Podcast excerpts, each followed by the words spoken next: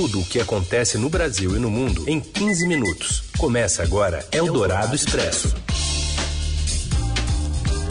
Olá, sejam muito bem-vindos. Eldorado Expresso está no ar. A gente reúne as notícias importantes, apresenta todas elas no meio do seu dia, na hora do seu almoço. Eu sou a Carolina Ercolim e comigo está o Heisen Abac. Tudo bem, Heisen? Oi, Carol, tudo bem? Boa tarde para você, boa tarde, ouvintes que estão nos acompanhando no FM 107,3 Eldorado, também no aplicativo, novo aplicativo, no site, mas também para quem está no podcast em qualquer horário. Vamos então aos destaques da edição desta quinta, dia 18 de novembro. IBGE aponta que a pandemia do coronavírus fez o Brasil ter o maior aumento do número de mortes em 37 anos. Entidades educacionais apontam risco para o Enem com interferência política e pedem o afastamento do presidente do INEP, que organiza o exame. E ainda, o conselheiro econômico de Sérgio Moro e a reaproximação entre Jair Bolsonaro e o PL.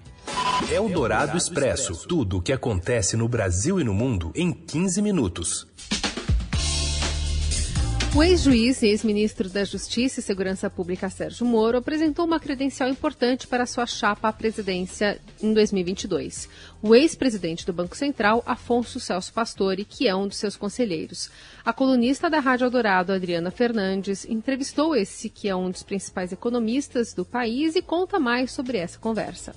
Liderado pelo ex-presidente do Banco Central, Afonso Celso Pastore, o plano para a economia do agora assumidamente presidenciável Sérgio Moro, do Podemos, terá foco no combate à pobreza, crescimento com distribuição de renda e responsabilidade fiscal. Moro postou ontem nas redes sociais foto do livro Erros do Passado, Soluções para o Futuro, do economista que tem 83 anos, como um recado da escolha de Pastore como seu conselheiro econômico.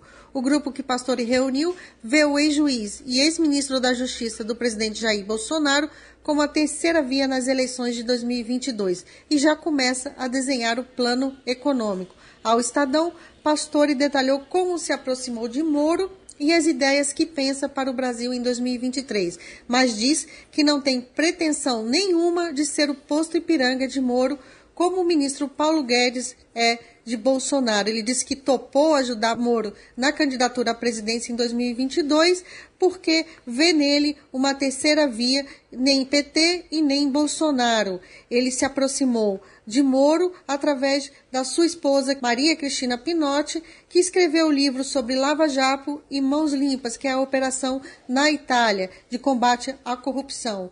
Ele diz que está confiante no apoio a Moro e na perspectiva de convergência na política econômica entre os dois. Esse sinal de Moro sugere que as suas agendas também não vão se limitar à pauta anticorrupção e que o próximo presidente deverá entender de economia. A avaliação é do colunista da Eldorado, Marcelo de Moraes.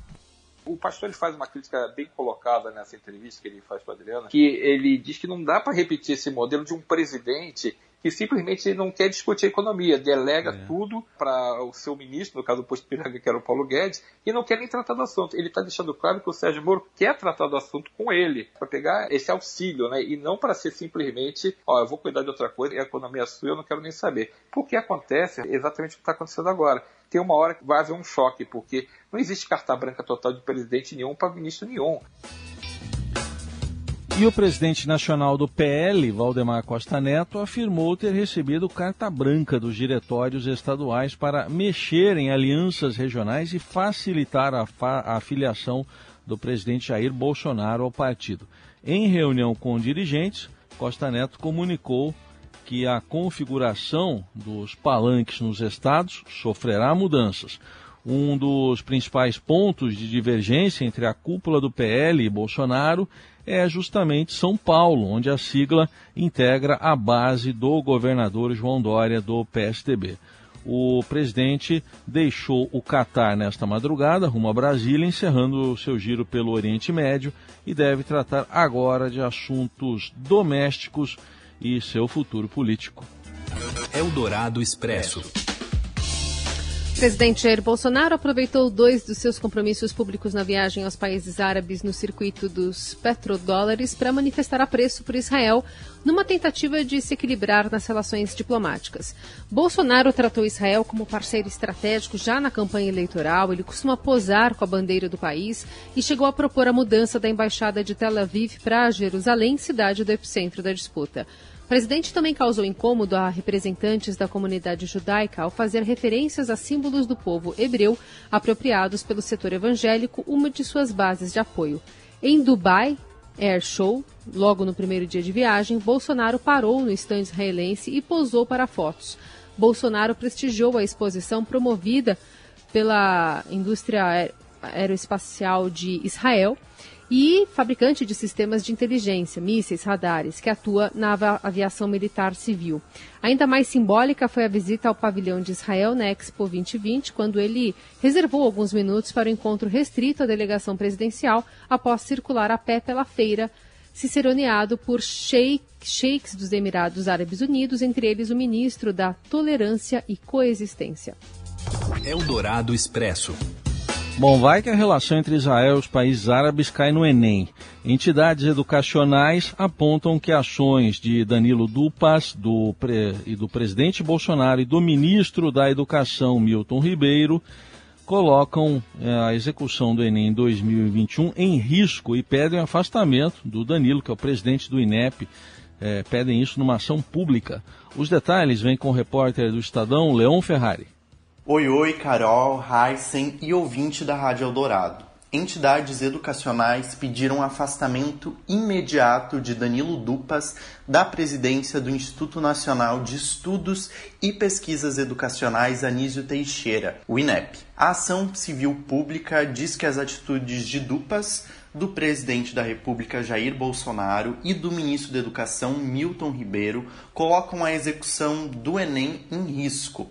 Lembrando que as provas do Exame Nacional do Ensino Médio estão marcadas para os dias 21 e 28 de novembro. Esse pedido de tutela de emergência foi assinada pela União Brasileira dos Estudantes Secundaristas, a UBS, pelo Instituto Campanha Nacional pelo Direito à Educação e pela EducaAfro as entidades demandam que, no lugar de dupas, seja nomeado um servidor de carreira do INEP. Outra exigência é a de que o cargo de diretor de tecnologia no Instituto seja preenchido por um dos decanos do órgão. A função tem sido exercida por um substituto. As entidades dizem que o Brasil vive, abre aspas, a maior crise que se tem notícia na história da gestão pública da área de educação, fecha aspas. Elas se referem ao pedido de demissão coletiva de 37 servidores do INEP no início de novembro. Os funcionários acusam Dupas de ingerência e assédio moral. Ele nega. A ação também fala sobre tentativas de interferência do governo nas questões do exame. Para isso, cita uma reportagem do Estadão que revelou que houve supressão de itens, abre aspas, sensíveis, fecha aspas, na prova do Enem. O presidente do INEP também nega que ele ou que o ministro da Educação tenham tido acesso ou interferido nas provas. Eldorado Expresso. O governo de São Paulo começará a aplicar a partir desta quinta-feira a dose de reforço da vacina contra a Covid em adultos. É preciso de um intervalo de cinco meses após o esquema vacinal completo. O Estado seguirá a orientação dada pelo Ministério da Saúde, que ampliou o público que deve receber a dose adicional para todas as pessoas maiores de 18 anos. Entre as capitais que já anunciaram a dose de reforço para maiores de 18 estão São Paulo, Belo Horizonte, Goiânia, Maceió, Palmas, Salvador e São Luís. Hoje, o Ministério da Saúde publicou orientações para quem tomou Coronavac, AstraZeneca ou Pfizer. A nota técnica reforma que a vacina a ser utilizada na dose adicional deverá ser preferencialmente na plataforma RNA mensageiro, a Pfizer, ou de maneira alternativa a vacina de vetor viral, Janssen ou AstraZeneca, independentemente do esquema vacinal primário. Eldorado Expresso.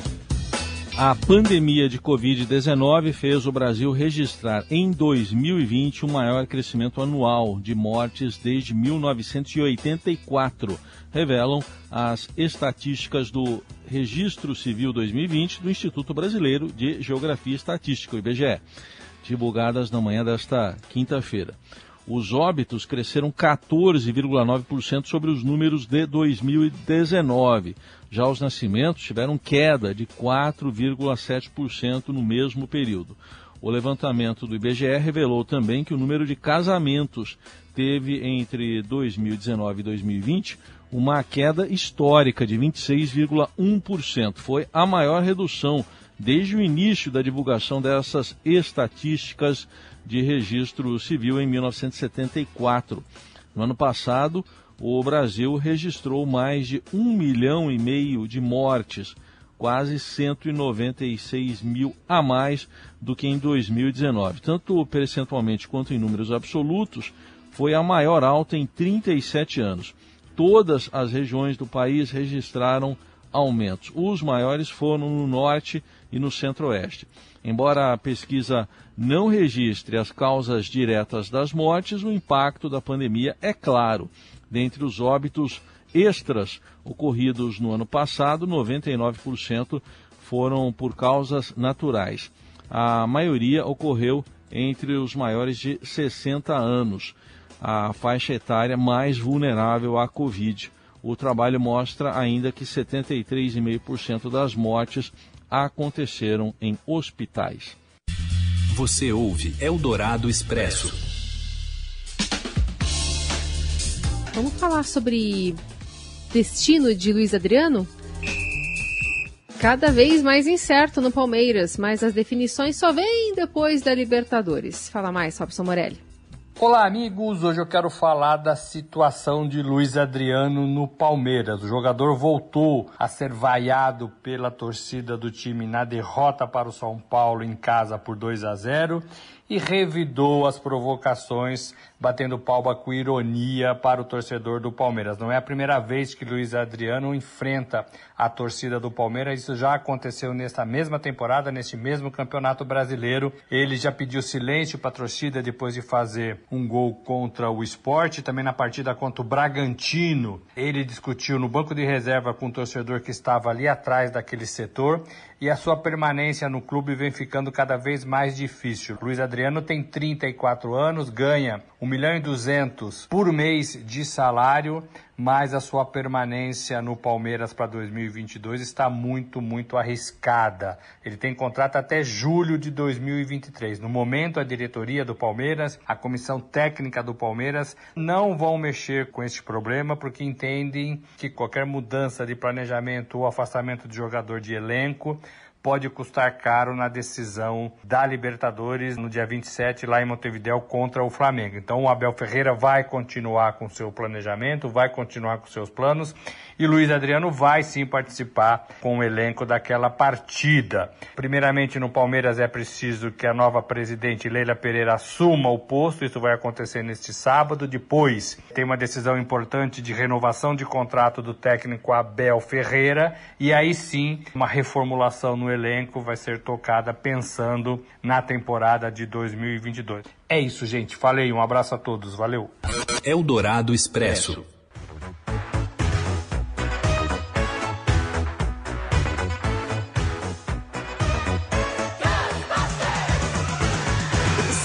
Eu pego daqui, porque já falaram Ghostbusters, mas agora tem um plus, mais além. Marca o retorno de uma querida franquia, Caça-Fantasmas, aos cinemas. O filme traz alguns integrantes do elenco original novamente às telonas, como o Bill Murray. Para quem não sabe, os Caça-Fantasmas eh, inaugurou com essa saga 40 anos, uma saga de filmes de terror e comédia estrelada por uma equipe de cientistas que acaba em contato com outra dimensão. E um fator diferenciado no enredo, movido a armadilhas para espectros, está agora no fato de o filme ser produzido pelo pai do diretor Ivan ou Ivan Reitman, que foi o diretor dos filmes originais e assina agora a produção executiva, estreando hoje nos cinemas.